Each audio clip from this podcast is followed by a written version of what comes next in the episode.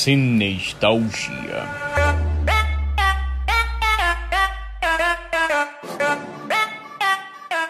Fala rapaziada, sejam muito bem-vindos a mais uma edição do Cinestalgia Podcast.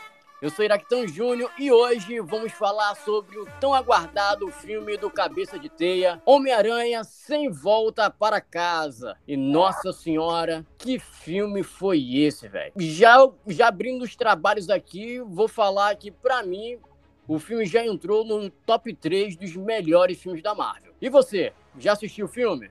Lembrando que esse episódio tá recheado de spoiler.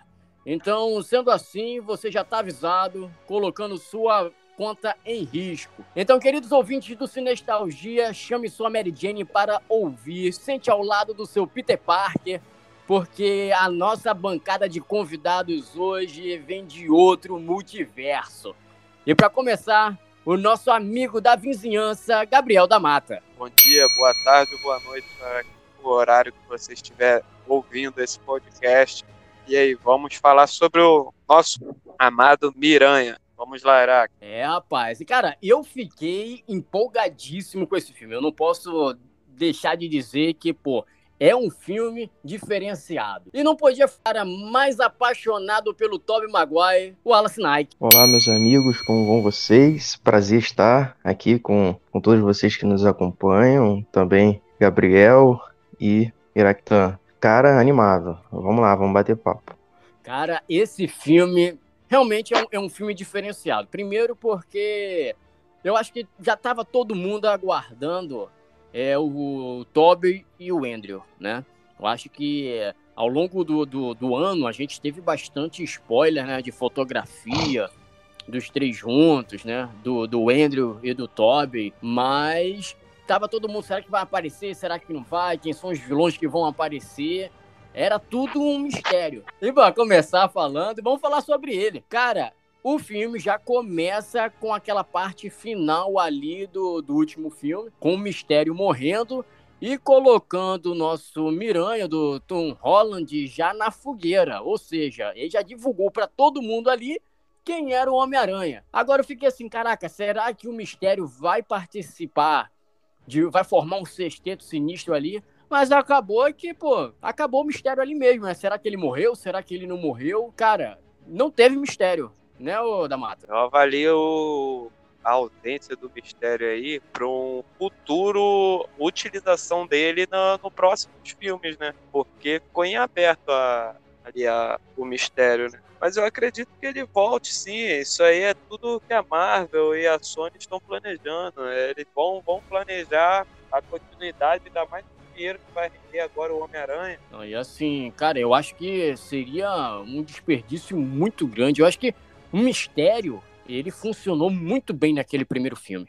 Né? Ele funcionou bastante. E assim, é, é, era um é um, um, grande desperdício pegar o mistério e jogar ele no lixo logo no primeiro filme. Porque é, um, é uma das poucas coisas boas que acontecem naquele último filme do Homem-Aranha. É a presença do mistério. Do mistério. Com, se eu não me engano, o ator que interpretava é o, era o Greenhounder, não é isso? E, pô, é, é um ator diferenciado. E é um personagem, é um vilão que funciona. E ele, claramente, ele podia fazer parte ali de, de um de um, um, integrante do Sexteto Sinistro. Afinal de contas, faltou tinha, a gente tinha cinco vilões ali, não é isso? E isso. faltou, faltou um vilão do Tom Holland. O Tom Holland é. teve dois vilões até agora, né? o Abutre e o Mistério. E faltou dois vilões dele. Ele praticamente enfrentou vilões dos outros Homens-Aranha. E realmente eles vão utilizar o, utilizar o Sexteto Sinistro, mas isso é mais para frente. Eles não vão perder uma oportunidade dessa. A, a Sony quer criar o universo dela, né? O filme do Morbius chegando aí, a, praticamente o Venom sendo já um protagonista para ele. Então, isso aí é só questão de tempo. E logo depois aí, com, com, a, com aquele, todo aquele apetrecho ali do Homem-Aranha, todo mundo correndo atrás dele, querendo saber, todo aquele, saber quem era ele, é, se realmente ele tinha matado o mistério, ele precisaria, lógico, de um advogado. E nada melhor do que ele, meus amigos. Eu, não, eu vou falar para vocês que eu vibrei no cinema quando ele apareceu o nosso querido Charlie Cox. Wallace, cara, como é, como é que bateu o teu coração quando apareceu o Charlie Cox? Ah, cara, a gente fica emocionado, né? o, a gente lembra logo da, da, da série, né? E muito legal, tranquilíssimo, né? Ajudando ali o Peter, a família. Só que ainda mais legal quando ele pega, né? Aquele, aquela, aquele negócio que foi atirado pela janela ali da, da casa do Peter, né? E ele segura assim no reflexo, né? Mostrando que realmente ele ali mais do que um advogado, ele é o demolidor na, nas noites. E, poxa, muito legal. Uma forma muito legal de inserir ele. Mostra que a Marvel pensa em tudo, né, cara? Não deixa um furo. Eu acho que ele vai aparecer muito ainda aí na, nas próximas séries da Marvel e filmes. O que a gente espera, né? Não, o mais interessante é que tinha que ser mesmo o Demolidor para ser o, o advogado do, do, do, Tom Holland, do Peter Parker. Vale lembrar que, poxa, o, o, Peter Parker ele tinha todo o aparato ali do Homem de Ferro, todo o dinheiro. Eles poderiam contratar o, o, o melhor advogado, não precisava ser o o Charlie Cox, né? Não precisava ser o Demolidor. Só é que... porque ele. Eu acho que ele não tem um aparato, não, do, do, do Homem de Ferro, não, dinheiro, por quê? Acho que isso aí agora pertence à esposa dele lá, né? E ele é, não era ser. bem próximo à esposa dele, né? Acho que ele não tem nada, não. Ele tem alguma coisa que o Stark deu para ele, né? Mas isso acho que não. É, ele tinha. Como é, como é o nome do. do, do, do namorado ali da, da tia May? O Rap, né? O, o Rap ele poderia ajudar o Peter com, com o dinheiro do, do Tony Stark para poder contratar um advogado que não fosse o Demolidor. Não, o Rap era só motorista, né, cara, do Tony Stark. Significa que ele tinha dinheiro, né? É. Afinal de contas, também, se ele contrata algum advogado com dinheiro do Tony Stark, iria provar realmente que ele tinha envolvimento com o mistério, né? Afinal de contas, é... as máquinas que mataram o mistério eram do Tony. Exatamente. Eram do Tony aquela, aquelas máquinas ali. E assim, cara, o Demolidor, o que a, o que a Marvel tá, faz, tá fazendo, não sei se vocês concordam, poxa, esse é toda essa ligação mostrando agora que a Marvel tá pegando todo o universo da Netflix e introduzindo, isso é demais. Né? Isso é, é eles estão eles estão canonizando né, as séries agora. A intenção é, pelo que eu vi algumas coisas, são teorias. Teorias então pode ser. A intenção é canonizar todas as séries. Justiceiro também. É... Jessica Jones. Isso, Jessica Jones, Punho de Aço. E aí foi aonde eles apresentaram o Matt Murdock. Cara, isso, isso é muito bom, porque, porque assim, não sei se vocês estão acompanhando a série da, do Gavião Arqueiro, o Rei do Crime já apareceu. Né? O Rei do Crime já deu a presença ali, mostrando que o universo da Netflix está forte ali no, no, no, no na Marvel. E isso é excepcional, porque, sinceramente, na minha opinião, o Rei do Crime ainda é o melhor vilão da Marvel em live action. Né? Ainda é o melhor. Eu acho, eu, eu acho ele muito melhor interpretado até do que o Thanos. Lógico, devido às suas proporções. Pô, o, o ator que faz o Rei do Crime, ele é um ator, pô, fora do comum. E, poxa, ele mostra todo aquele, aquele diferencial do Rei do Crime. Né? Ele consegue interpretar muito bem o, o, ator. E assim, não sei se vocês, agora mudando um pouquinho de assunto, não sei se vocês perceberam, cara, que personagem chato foi o J.J. Jamerson. Né? O, o, o, jornalista, cara, cara, isso me lembrou demais o jornalismo hoje no Brasil.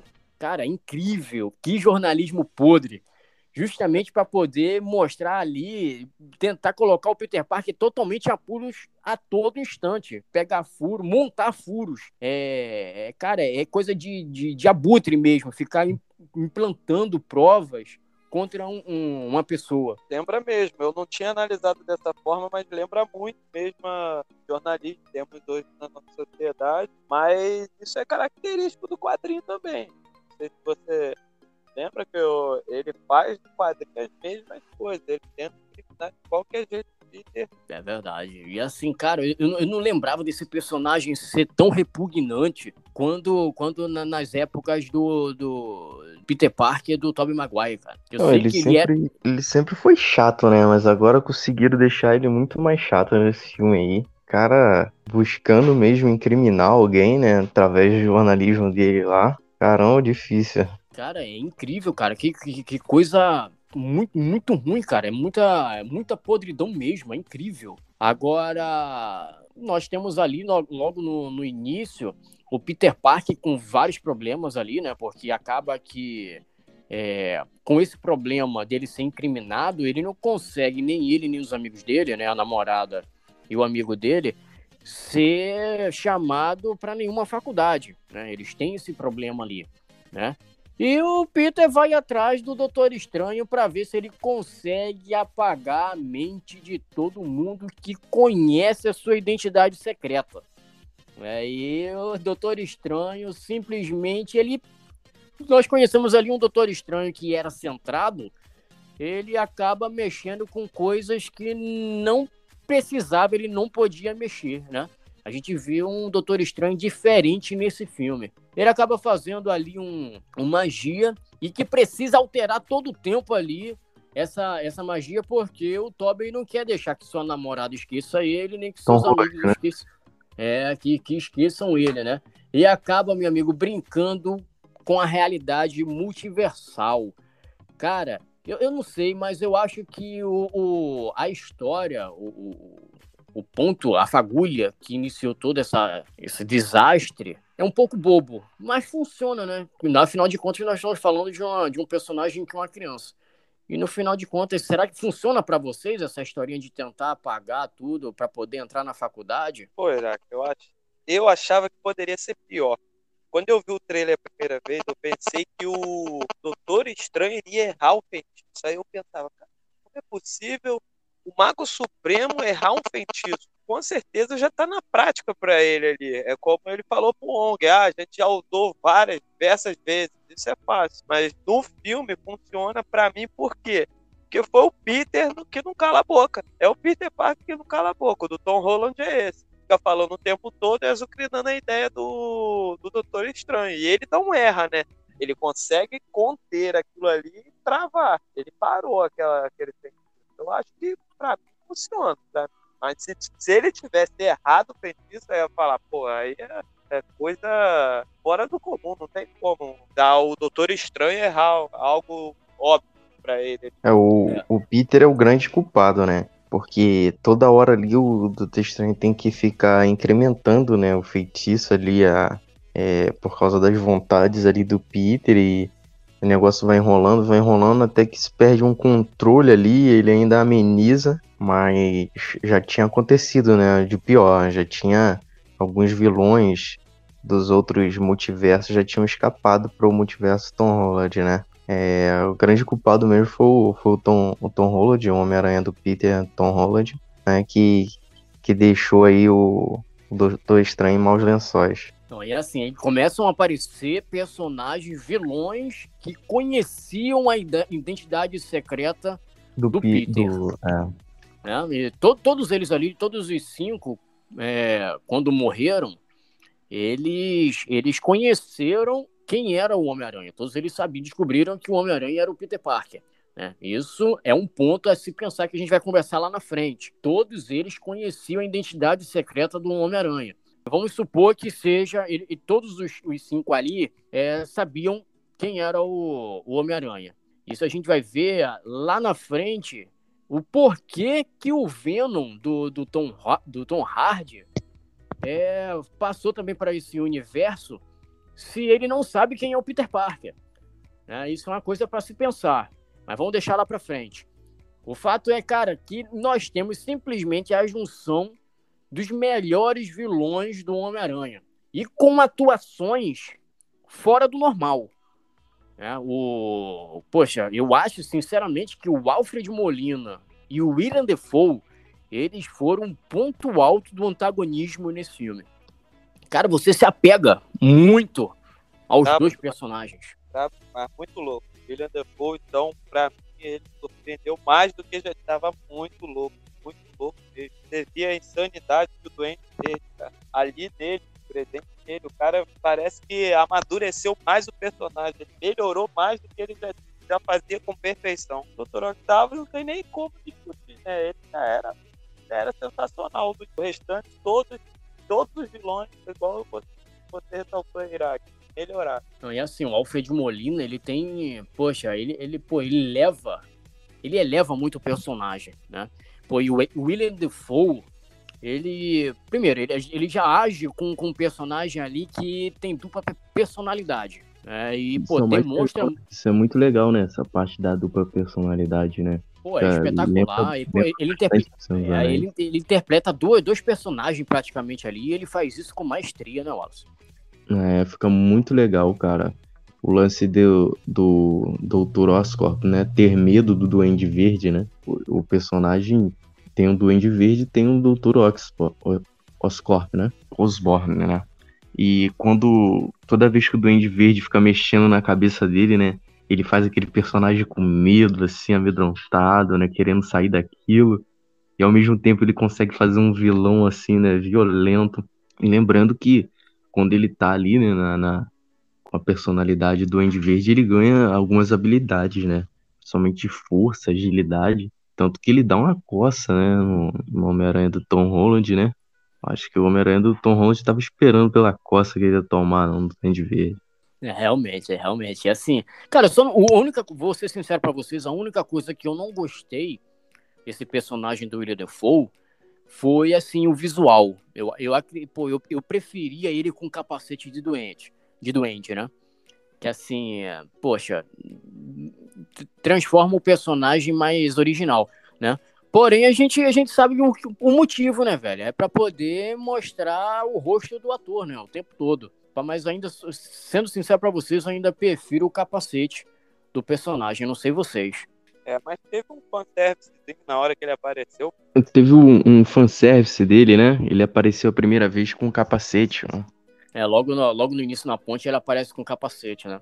Aí ele acaba quebrando ali o, o capacete para tentar fugir da outra da outra personalidade dele, né? E, e, acaba ficando sem um capacete. Aí ele troca isso por um capuz da, da, dali em diante, né? Mas assim, pô, é um personagem diferenciado. Você tem ali personagens que não tem tanta participação, né?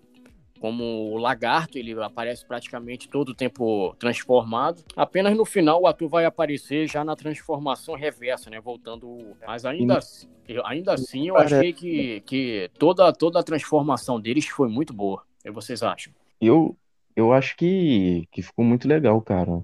Os vilões, né? São, são cinco vilões.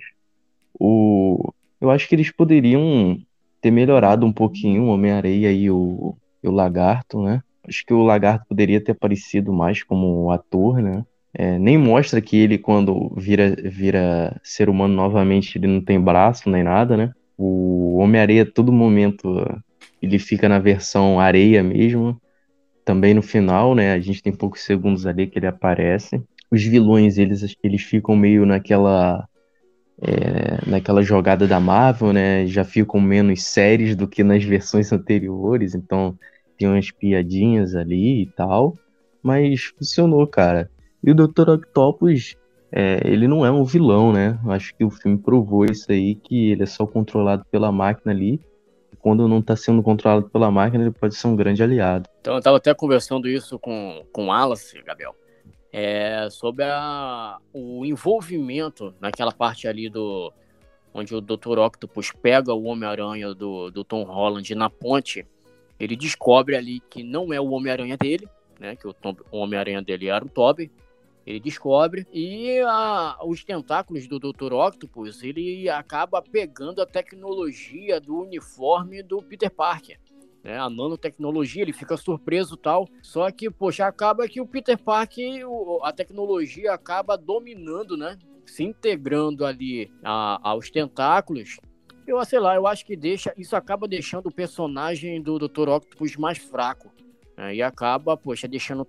Tirando, sei lá, um pouco do brilho do personagem nesse, nesse, nesse quesito. É, que na, na parte cinematográfica, né, que criaram o personagem, é o que o Wallace falou, ele não é um vilão. Desde o filme lá do Tobey, ele não era o vilão.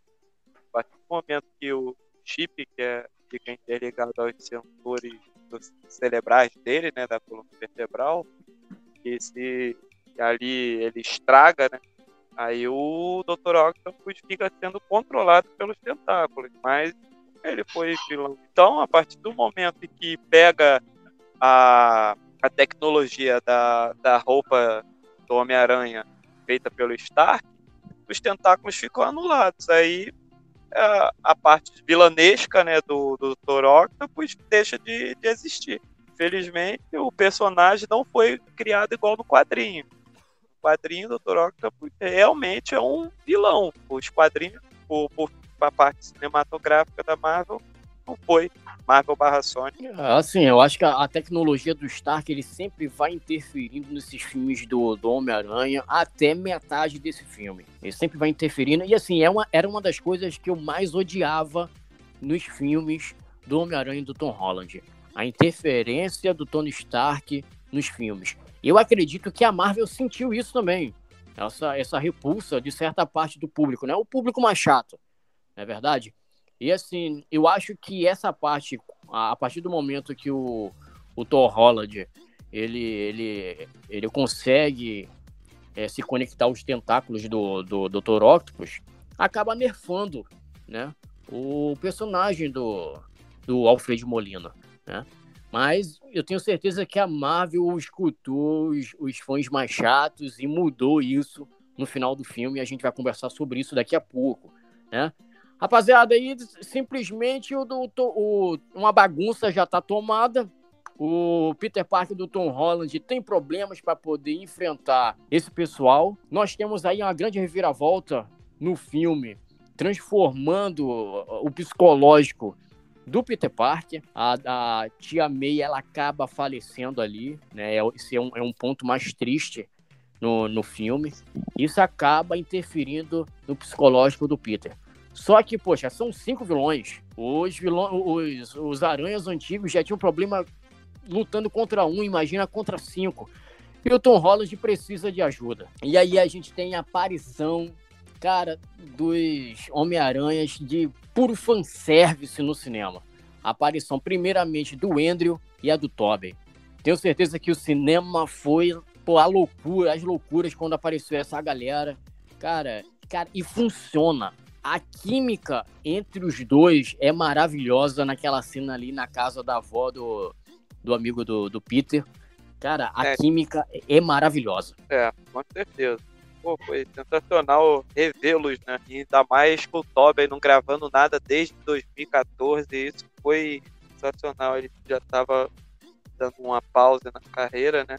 Eu não sei como os diretores conseguiram convencer ele de regravar isso. Eu acho que é, foi amor ao personagem, amor ao Homem-Aranha.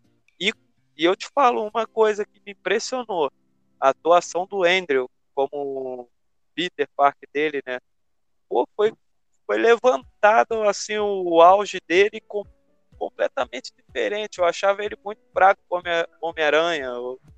Eu, nunca gostei muito do personagem dele. Nesse filme foi a redimiu ele do, do, daqueles filmes que ele fez em que eu não gostei. Eu passei a gostar dele.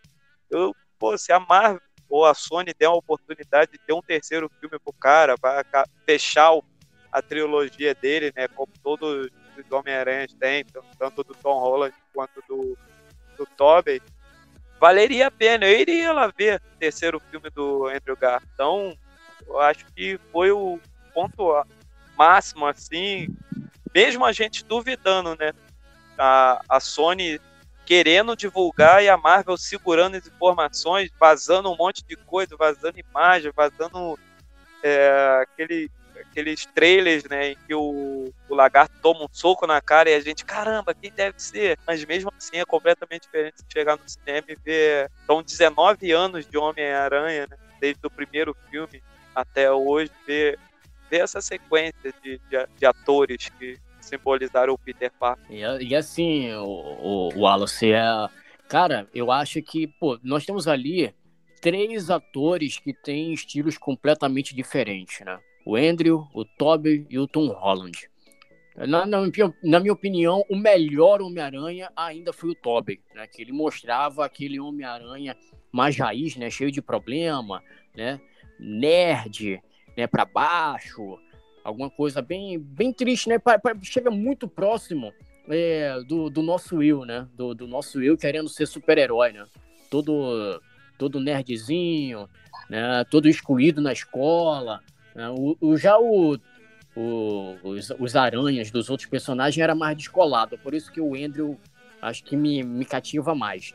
Cara, e a química dos três foi excelente. Mesmo a gente sabendo das limitações como ator do Toby, na minha opinião, ele, pô, ele passa longe de ser um bom ator, nem é um ótimo, um bom ator, né? Eu já acho que o, que o Andrew, ele é muito melhor ator do que os outros dois. Entretanto, os filmes da Sony eram péssimos né, da, em relação ao, ao filme do Andrew. E nós temos também o, o, o, Tom Holland, né? Nós temos três tipos de atores completamente diferentes e que funcionam. A química dos três funciona, Wallace.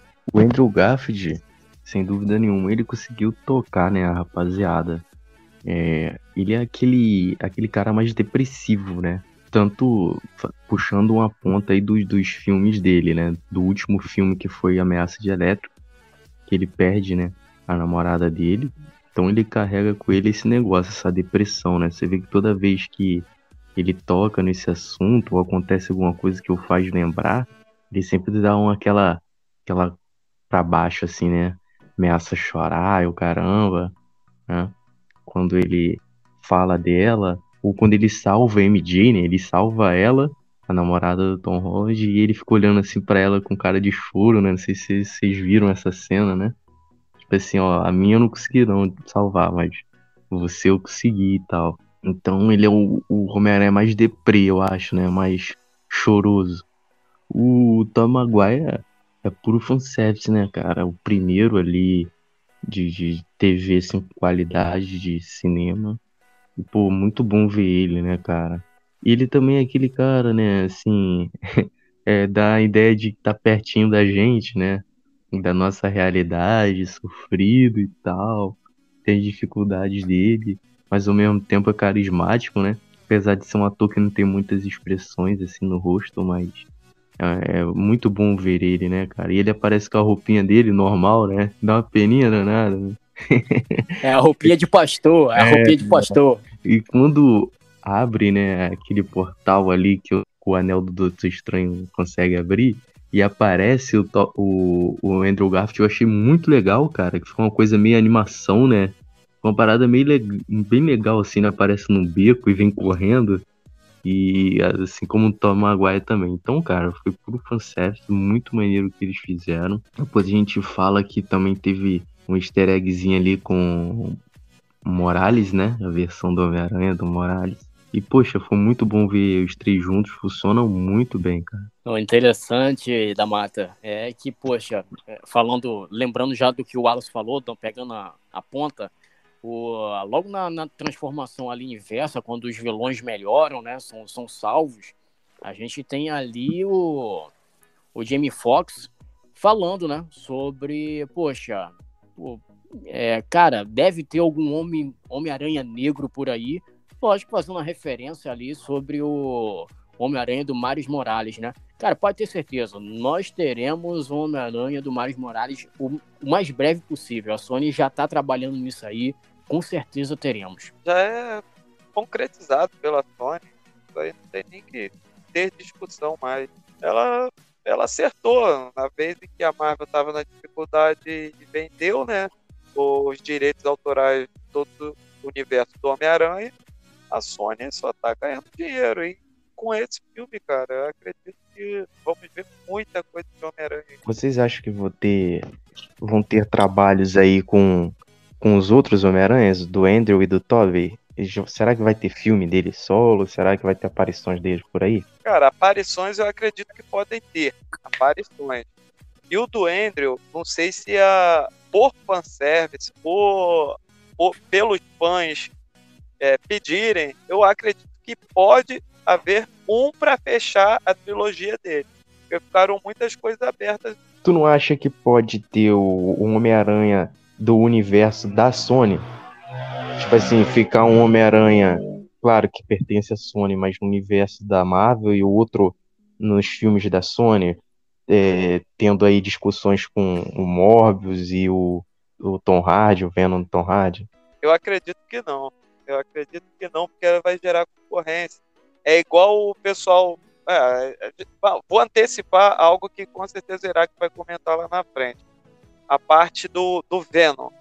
Eu acredito que foi uma cena que foi perdida, porque eu acredito que não vai haver Venom no universo do Tom Holland, porque ele não vai criar um Venom para criar concorrência com outro Venom do Tom Hardy. A Sony não é burra o suficiente para ter isso.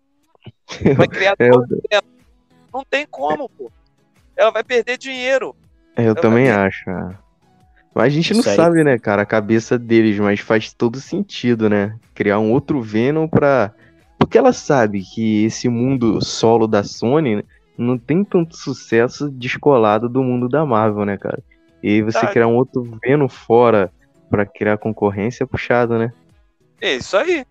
É a mesma coisa que criar dois, dois produtos para te vender. Você vai querer qual? Ah, um tem a qualidade Marvel, outro tem a qualidade Sony. Eu vou querer ver o da Marvel. É dar um tiro no pé. Eu Exato. acredito nisso. É mais fácil, é muito mais fácil a Sony surfar no sucesso da Marvel, Exatamente. é, sempre tentando ali é, é, mesclar, né? jo- Jogar de um universo para o outro e pegar os outros aranhas e fazer pontas, né? Não fazer filmes solos. Porque se você tiver cada um o seu Homem-Aranha, lógico que o público vai querer consumir o do que mais faz sucesso. Né? Que Pô, é eu o acho, da eu Marvel. acho, eu acho, cara, que faz todo sentido eles fazerem pontas, é tipo assim. É, tá rolando os boatos aí do Homem-Aranha do Tobey Maguire no filme Doutor Estranho, né? E faz todo sentido, por exemplo. O Doutor Estranho vai passar por maus bocados nesse filme, ele precisar de um Homem-Aranha e tal. Ele já não conhece mais o Peter do Tom Holland, né? E aparecer lá o Tobey Maguire, né? Pra ajudar ele, o Homem-Aranha do Tobey Maguire, quem sabe, né? Pode ser, pode ser, mas vamos ver o que passa pela cabeça lá do Kevin Feige e sua companhia lá. É, e assim, assim nós vamos agora pensar em que, poxa, é, o filme acabou se tornando um, um filme de origem do Tom Holland, né? Que nós temos ali o final onde o, o Homem-Aranha é, consegue salvar todos os vilões, né? Curar todos os problemas dos vilões. Você tem aí o, o Lagarto voltando ao normal, você tem o, o Electro voltando ao normal também o vilão do, do, do William Defoe é, perdendo a identidade, a outra identidade dele. É, embora também a gente tenha, tenha aí o, o Alfred Molina sendo curado, né? Mas vale lembrar que ele não perdeu os tentáculos dele. Ele ainda tem um tentáculo dele lá. Ele não perdeu os tentáculos, ainda fica ligado à coluna dele. Porém, ele não é dominado mais pelos, pelos tentáculos. Isso é uma coisa a se pensar. Mas o Tom Holland ele acaba se desvinculando completamente do Homem de Ferro. Isso é maravilhoso, porque ele per... todo mundo que conhecia a identidade secreta dele não conhece mais a partir da magia do Doutor Estranho, nem os amigos, nem os Vingadores mais conhecem ele. Ele está completamente só. Né? Ele não tem mais tio, Ben não tem tia May, é, não tem namorada, não tem amigos, está sozinho, não tem emprego. Ele alugou um apartamento, não sei como, não sei com que dinheiro. Ele alugou o apartamentozinho dele lá. E ele tá sozinho. E ele faz o próprio uniforme dele, que era uma coisa original dos quadrinhos. E isso é uma coisa natural do, do Homem-Aranha. Ele fez o seu próprio uniforme. E eu não sei se vocês perceberam, cara, o uniforme está altamente quadrinhos. Isso é maravilhoso. Me diz o que, é que vocês acham desse desenvolvimento, esse desligamento do Homem de Ferro. É, tinha que acontecer. A, a essência do Homem-Aranha é o que eu sempre peguei. Faltava um sofrimento, faltava a pobreza que eu, ele não tinha, faltava a essência do Homem-Aranha. Eu não via isso nele. Tem várias pessoas dessa geração nova que achavam ele máximo como Homem-Aranha. Falava, cara, faltava muita coisa nesse Homem-Aranha para ser realmente o que é o Homem-Aranha. Aí, realmente, a Sony foi lá com a Marvel corrigiu isso tudo. E agora sim eu vejo o Tom Holland como Homem-Aranha. Terminando, né? Todo início de Homem-Aranha tem que ter aquela frase: o grande poder tem grande responsabilidade. Aquilo ali decretou: agora você vai ser o Homem-Aranha. Tornou o Homem-Aranha. Cara, é muito maneiro, né, cara? O, o- esse final mostra a máquina de costura, né? Ele costurando a, o novo uniforme dele e tal, né? É um novo início, né? Eles conseguiram rebutar sem rebutar. eles conseguiram dar um novo início aí pra história do, do Homem-Aranha, do Tom Holland, né? Agora resta saber, né? Poxa, todo mundo que conhecia ele, os Vingadores, né? Já o esqueceram e tal. Como é que vai ser esse retorno, né? A equipe dos Vingadores, que eu acho que ele não vai sair, né? Se ele vai continuar ali tentando trazer a namoradinha dele de volta, o amigo dele e tal, né? Cria grandes expectativas pra frente, né? Agora ele é um cara, mora sozinho, é duro, vai atrás de um emprego, talvez no jornal, né? Onde ele era fotógrafo e tal. Poxa, bem legal esse final aí. Beleza, e no final ali nós temos ali o, os pós-créditos, né? E, poxa, nós tivemos duas ótimas surpresas ali. No primeiro pós-crédito nós temos ali o, o Venom aparecendo, tomando umas margueritas ali, e simplesmente ele foi embora, voltou, porque aquilo ali já é a, a parte final do, do de toda a magia para fazer o mundo esquecer o, o Peter Parker. E ele volta para o universo dele e deixa um pedacinho do simbionte dele. Cara, sinceramente, esse pós-crédito para mim foi um dos pós-créditos que não serviu para muita coisa. Só deixou várias coisas assim é, no ar, várias perguntas. E, poxa, não, não, explicou muita coisa. Eu achei desnecessário, entendeu? Foi uma coisa meio desnecessária. O mais, interessante é que. É... Poxa, eu fiquei me perguntando, eu nem, nem me liguei muito nessa situação do, do Tom Hardy sobre, poxa, se ele vai ter filme próprio, se vai ter um Homem-Aranha desse universo da Marvel, se vai ter um Homem-Aranha, um, um no universo da, da Sony.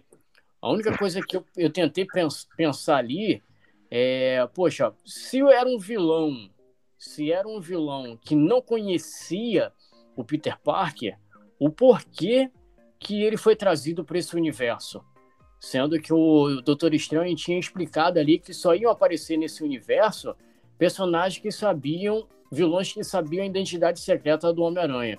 E até falando sobre, eu estava conversando com meu sobrinho, e ele veio me explicar, né, que é uma coisa interessante que os simbiontes, por mais que cada um tenha o seu universo, eles, eles têm a mente ligada multiversalmente. Isso aí eu sabia, vem lá do quadrinho. Cara, eu, eu, não, eu não sabia disso, eu não, eu não tinha nem prestado atenção nisso. É, então o primeiro Venom, ele tinha conhecimento de quem era.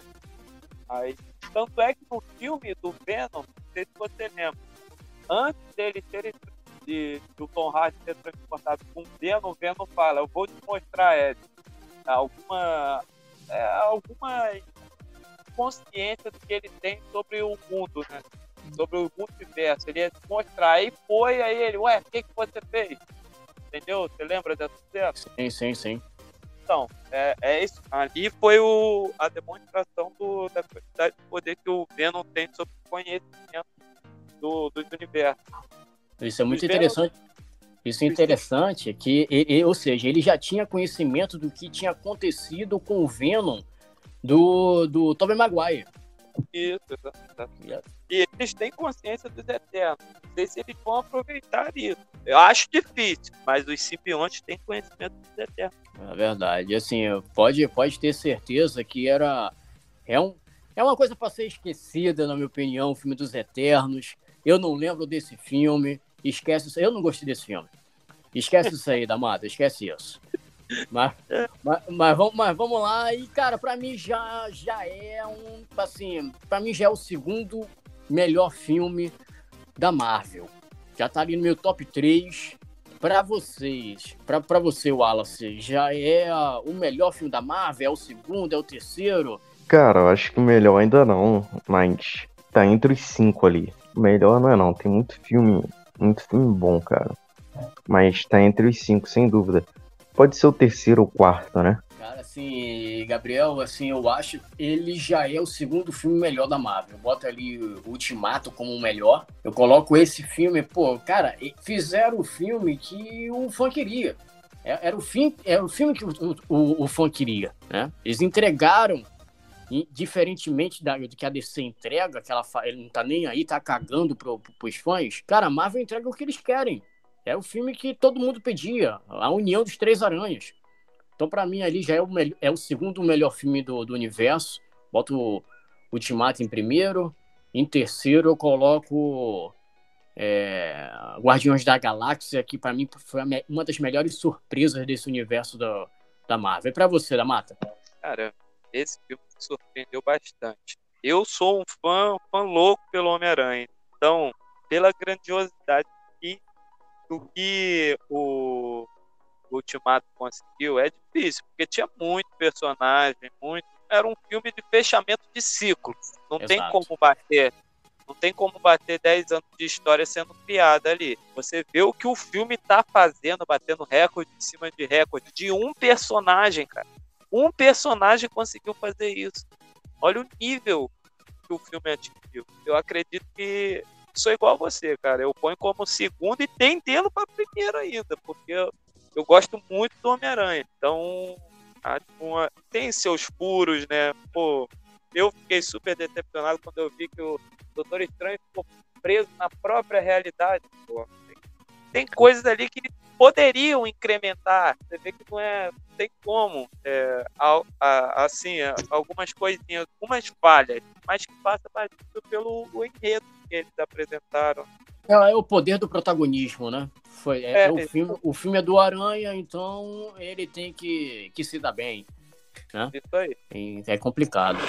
É, mas é isso aí, rapaziada. Eu quero agradecer o Gabriel da Mata, quero agradecer o Wallace Nike por essa bancada pesada de hoje. E você, gostou do episódio? Então mande mensagem lá no Insta, comente o que você achou. E obrigado a todos pela companhia. Não esqueça de seguir a gente no seu agregador de podcast favorito, no Spotify, no Deezer, no Google Podcast, no Apple Podcast, onde você quiser. Ative o sininho para não perder nenhum episódio. Siga a gente também no Instagram, no Twitter, no Facebook e no YouTube. Brevemente, daqui a pouco, você vai ter o react do trailer do Batman. Você não pode perder essa lá no YouTube, então segue a gente lá, ative a notificação para você não perder nenhum conteúdo. Então é isso, rapaziada. Muito obrigado e até a próxima.